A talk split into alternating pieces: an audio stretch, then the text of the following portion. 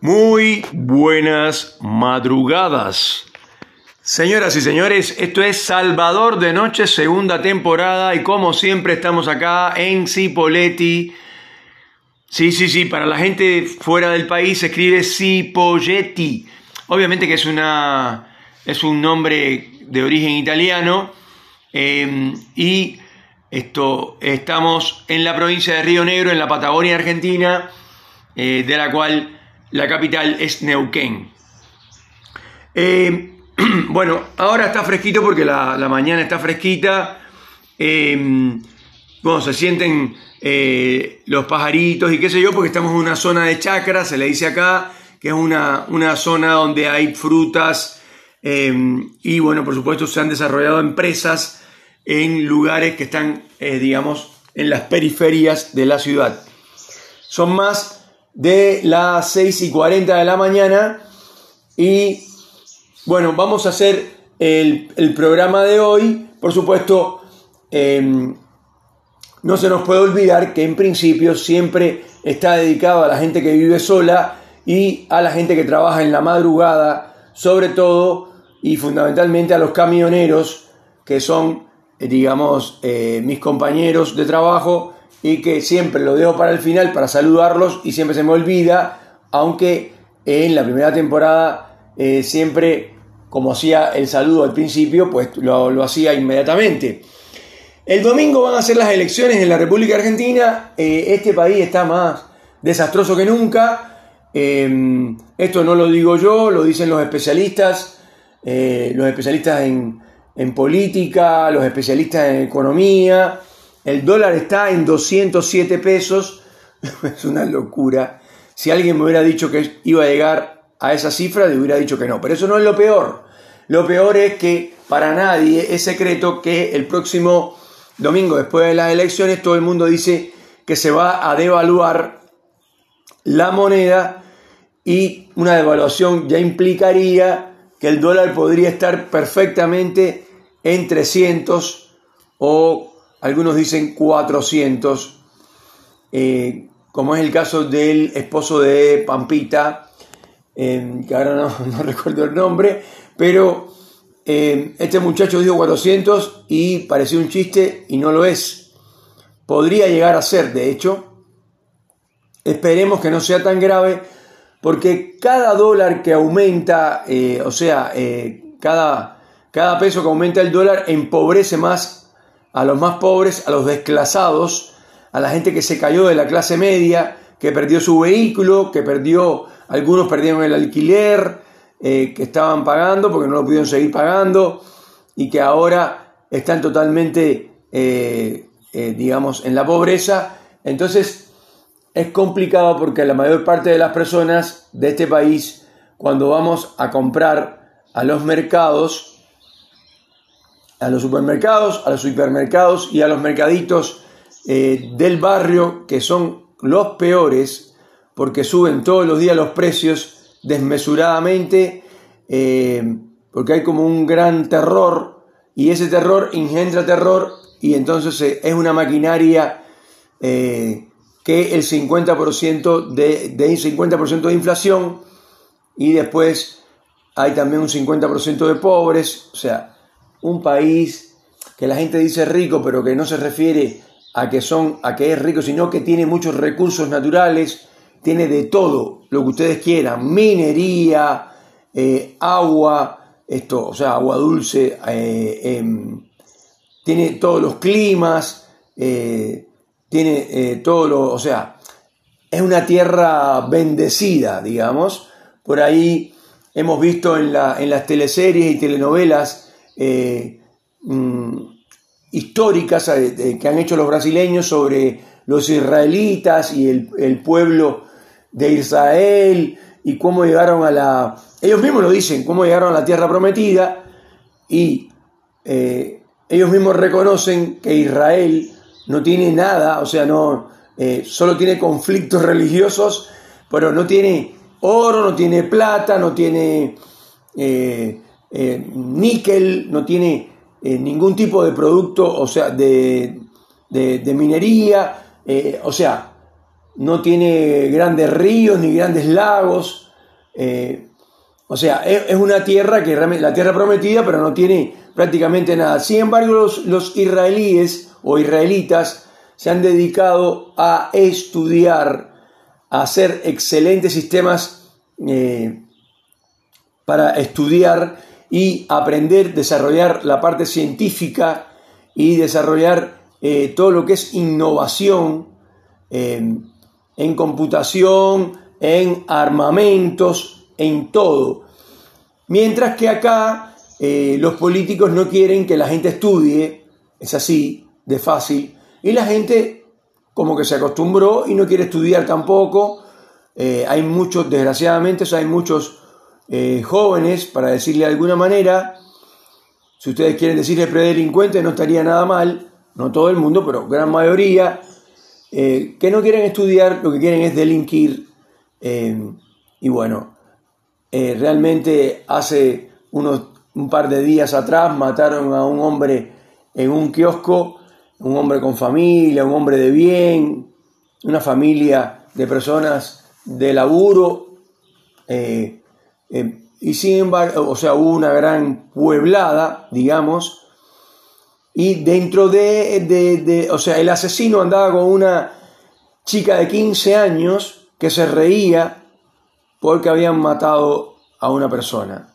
Entonces las cosas han llegado a un extremo porque en realmente eh, a, a los gobiernos, estoy incluyendo a todos los gobiernos, hasta ahora no han mostrado ningún tipo de interés por la gente, por el pueblo de verdad, no han mostrado ningún interés por hacer una verdadera educación, eh, de verdad, eh, eh, o sea, comprometer a la ciudad con un nivel, a la sociedad con un nivel de educación alto, donde acá en este país hay mucha gente inteligente, mucha gente, muchos científicos espectaculares, mucha gente que se va a vivir a otro país y no lo critico, y son científicos importantes, en la NASA hay argentinos, en los mejores laboratorios y más grandes laboratorios del mundo que producen vacunas, eh, ahora con el tema COVID y todo lo demás, hay argentinos. Eh, después en, las artes, eh, este país tiene los mejores actores. Acá los argentinos son muy buenos actores, lo digo yo que tengo una licenciatura en artes y la verdad que son espectaculares eh, son muy buenos haciendo eh, teleseries, telenovelas, películas, todo lo que es producción, cine. El cine latinoamericano, cuando se va a hablar de cine latinoamericano, hay que hablar del cine argentino. Después, después tienes humoristas, eh, no solamente populares, sino también Alain Luthier como uno de los, digamos, de gente que de, son descollantes en, la parte del humor, en este, en este caso, el caso de Les es un humor eh, muy elitista, pero un humor al fin que la verdad es que nuestra generación eh, siempre lo admiró. Eh, y bueno, después los músicos, los trovadores, esto, o sea, es un país realmente bendecido en todos los aspectos, pero realmente tuvo la, poca suerte de caer en manos de políticos que realmente eh, lo que le interesa es enriquecerse, pero no es que lo inventé yo, que lo digo yo, esto, no, no, eh, eh, está claro, un problema de sentido común, sencillamente tienen que ver cuando entraron al poder, cuánto tenían y cuánto tienen ahora, nada más. O sencillamente ver que la jubilación mínima es de 26 mil pesos y la señora Kirchner va, eh, o sea, tiene una jubilación de 2 millones y medio de pesos. Según tengo entendido, más de 96 veces lo que gana una persona eh, eh, común, normal, con una mínima, o sea, una jubilación mínima. Entonces, en un país donde la, la, gente que gobierna no le interesa el pueblo, no le interesa que la gente estudie, que la gente prospere, que la gente se compre un coche porque eh, el 50% de los impuestos eh, de un cero kilómetro son para el gobierno y eh, realmente la gente está cansada, la gente está decepcionada y realmente esto comparado con otros países de Latinoamérica, estamos hablando en recursos, en recursos naturales, en, tener todos los climas, en ser, haber sido el granero del mundo, en tener la mejor carne del planeta, pero sin duda. Entonces, eh, tener en el poder a gente que lo único que le interesa es enriquecerse, que lo único que le interesa es tener al pueblo esto, digamos, entretenido con una heladera, con un lavarropa, eh, con una zapatilla o con una bicicleta, así la cosa no va a funcionar. Eso está clarísimo. Lo que hay que hacer es desarrollar, primero que nada, la educación. Sin educación no hay ningún país del mundo. Todos los países del mundo que tienen, eh, digamos que son importantes, entre comillas, o principales, o del primer mundo, como se le llama, todos tienen un sistema educacional poderoso, mínimo. Después, lo demás. Pero no solamente hay que estudiar así nomás y llegar hasta el secundario como mucho, hay que ir a, a las universidades. Justo en este país, que la universidad es gratuita. Entonces viene gente de todos lados a estudiar acá, que eso no estaría mal si se le cobrara a la gente que viene, no le, le puede hacer gratuita. Está bien que sea gratuito para los nacionales, pero no para los extranjeros. Lo digo yo, que alguna vez vine de otras tierras y que me nacionalicé argentino eh, y soy argentino naturalizado o nacionalizado desde hace más de 20 años. Entonces, eh, la verdad es que es una pena, una lástima que los políticos eh, que le ha tocado a este país sean realmente eh, tan terribles. Y no estoy diciendo que soy ni macrista, ni cristinista, ni de ninguna otra. Sencillamente, cuando ustedes, cuando hablo de los políticos, siempre digo lo mismo. Ninguno de ellos es mi amigo, ninguno de ellos me convidó a comer un asado en su casa, ninguno de ellos me regaló absolutamente nada como amistad, o sea, mira, te regalo este llavero, esta virome, eh, mi amigo, no. Entonces, es muy estúpido que me pelee con una persona que yo conozco, que es de mi contexto laboral o de, de, mis amigos cercanos o quien sea. Hay mucha gente que, que conoces por internet a una persona eh, y de pronto le pregunta, y políticamente hablando, y la otra persona le dice, no, yo soy kirchnerista, y este dice, no, yo soy macrista, y no se, se pelean y no se miran más la cara. O sea, señores, eso es una estupidez. Y eso es lo que quieren realmente, que la gente de abajo, que los hombres de a pie, que la gente que está en la base de la pirámide social, se peleen entre ellos, pelea entre pobres. Cuando se pelea la gente del, pueblo, en una pueblada como la que, lo, que pasó en La Matanza, en la provincia de Buenos Aires, con un excelente gobernador que tienen, yo creo que es de lo mejorcito que hay, ¿eh? de lo mejorcito. Un tipo que esto chiflaba, silbaba, eh, cuando Macri subió al poder, y no lo digo porque sea macrista, repito, le, lo puteaba, le decía, andate, ese tipo es el gobernador de la provincia de Buenos Aires. Un tipo agrandado, prepotente, abusador, se cree que es el dueño del mundo y la verdad que no hace un carajo, una, una pésima, pero un pésimo trabajo, mentiroso, hablando mal de María Eugenia Vidal eh, y ahí alguien tiene que mentir porque María Eugenia decía, compré chalecos y él dice, cuando llegué nadie tenía chalecos. Eh, María Eugenia decía, hice dos escuelas en no sé dónde y él, dice, no hay escuelas, todas las hice yo, todos los hospitales estaban parados sin funcionar y, llegué yo y los hice. Y nadie echa a ese tipo. Que, todo lo que hace es con prepotencia, con, es agrandado, se cree que se la sabe todo, es un tipo con un nivel educacional pésimo a pesar de ser economista. No sé en qué universidad estudió ese hombre, que no conoce las capitales de los países, no sabe de qué habla cuando habla. Entonces con esos políticos paupérrimos, así nunca el país va a avanzar.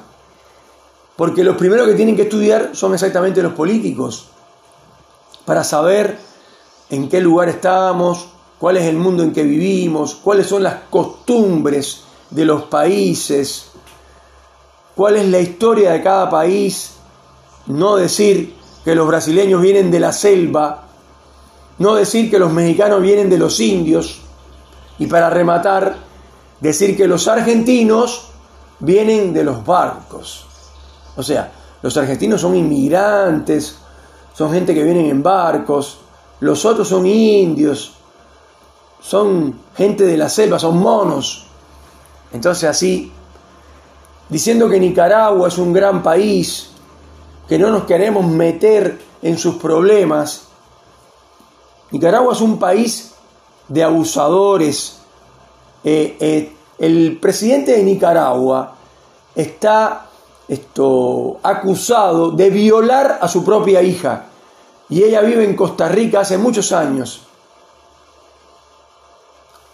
Tanto él como la mujer son un par de, eh, inectos hijos de Remil. Entonces, eh, el presidente de este país, o la marioneta de este país, dice, dice que, que no nos podemos meter en los asuntos internos de Nicaragua. Una elección donde metió preso a toda la oposición y se consagró él que lleva eh, copiando obviamente a su maestro, el gran Fidel Castro de todos los tiempos, que lo que hacen es copiarlo, pero esto es una versión, pero mucho peor, de la versión cubana, pero mucho peor porque este tipo sí realmente es una pésima persona, es un hombre que no tiene cero de moral, es mentiroso, es agresivo, y por supuesto que es un cáncer para ese país y, y sin embargo eh, Alberto Fernández, que no, que no sé quién le dio el título de abogado, debería saber cuál es la historia de Nicaragua y capaz que la sabe, que es lo peor. Y sin embargo lo defiende. Entonces, bueno, es un país que hace un atentado y que defienden a la gente que, que, que mataron a un montón de argentinos, como es el atentado de la AMIA, ya no hay nada que decir. Entonces, el domingo hay que votar, pero lo que se viene es terrible, o por lo menos eso es lo que dicen todos los especialistas y los que no lo son. La oposición y el oficialismo, todos dicen lo mismo. Esto va a ser terrible a partir del domingo que viene. Señoras y señores, esto fue Salvador de Noche segunda temporada, en este caso haciendo una crónica de la realidad argentina diaria y cotidiana.